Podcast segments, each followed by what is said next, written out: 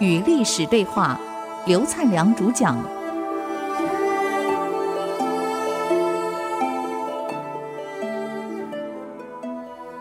这里是 IC 之音竹科广播 FM 九七点五，您所收听的节目是《与历史对话》，我是刘灿良。上礼拜我们介绍到有名的北魏太武帝。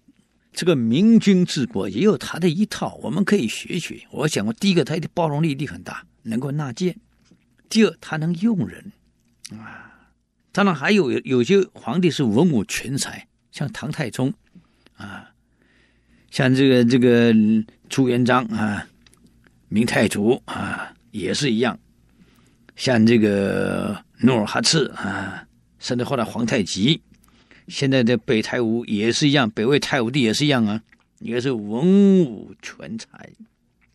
这个人啊，文韬武略都行，打仗的时候勇猛得不得了，武功又好，体型又高大魁梧，攻城略地，两军对垒，永远亲自督战，冲第一线，冒着敌人的乱箭碎石继续冲锋。啊，周围死伤的人不计其数了，他能够神色自若。你看看，所以士兵们对他将士兵团无不惧怕，无不敬仰啊，啊，尽量的拼命杀敌，因为他带头作用，这有点像当时的这个明成祖一样。哎呀，骑着马个大刀一横，他问的姚广孝：“你看朕怎么样？雄武吧，雄武。”正打仗，都冲第一线，威武吧，威武！你看，他永远带头在打仗。嗯，所以第一，除了他的包容、用人以外，他文武全才，文韬武略都行。第三个，他生活非常简朴，这很难得啊。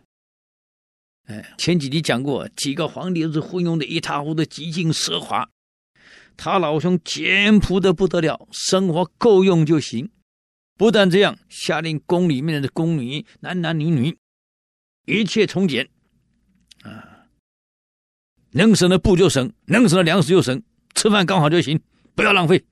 嗯，因为没浪费嘛，所以都没有地沟油了，没有收收水油了，没有剩下的。就有一次啊，大臣们给他上个奏折，第一个奏折，我们的皇城是要加高，因为这是战乱时代。加高皇城，来作为保护这个皇城的安全。啊，第二个，皇上，你住的宫殿太落后了，什么时代的建筑物了，残缺不全，所以要给皇上加盖宫殿。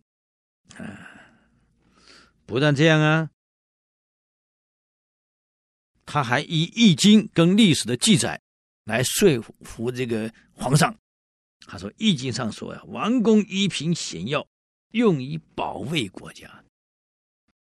皇上嘛，你要保卫国家，你自身安危要先顾住啊，兆民之所赖呀，万民之所托呀。所以把皇城加盖加高啊，依险而盖，你的安危保住了，这国家以你为依托嘛。这才能够万民之所赖嘛，保卫国家嘛，所以城墙加高是对的。第二，萧何曾经讲过一句话，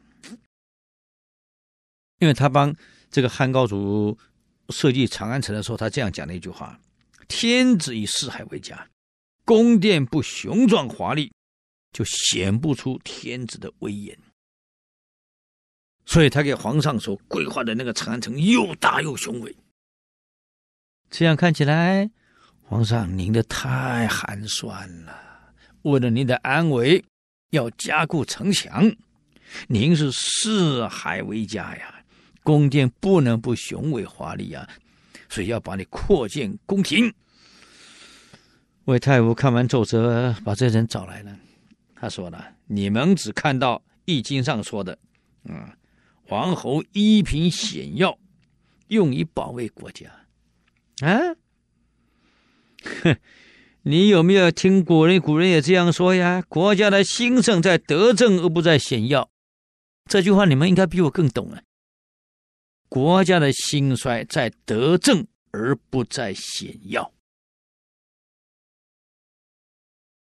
所以呀、啊，你想想看，几年前我们灭掉的赫连勃勃，赫连勃勃我们犯的柔然了啊，这个国家我们把它灭掉了。他为了防我们进攻，用蒸过的土筑出来的墙又高又牢固，结果呢，不是被我们给消灭了吗？啊，为什么？他德不够啊，他是个昏暴之君啊，德不好，光有高耸的围墙有什么用啊？嗯，再来，胜负的关键不在于层次，在于领导人有没有德，所用的人对不对，人民愿不愿意跟他团结在一起，为他去奋斗。这才是关键啊！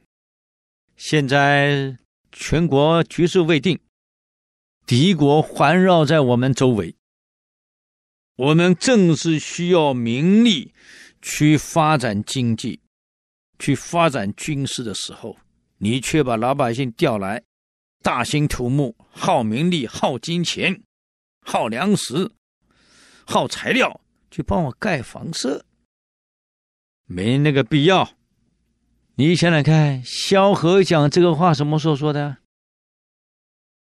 是在抗秦的时候说的吗？是在楚汉争霸的时候说的吗？不是，是在天下统一以后，在定都的时候讲的话。当我们把天下统一了，我要重新定都了，我会考虑萧何的话。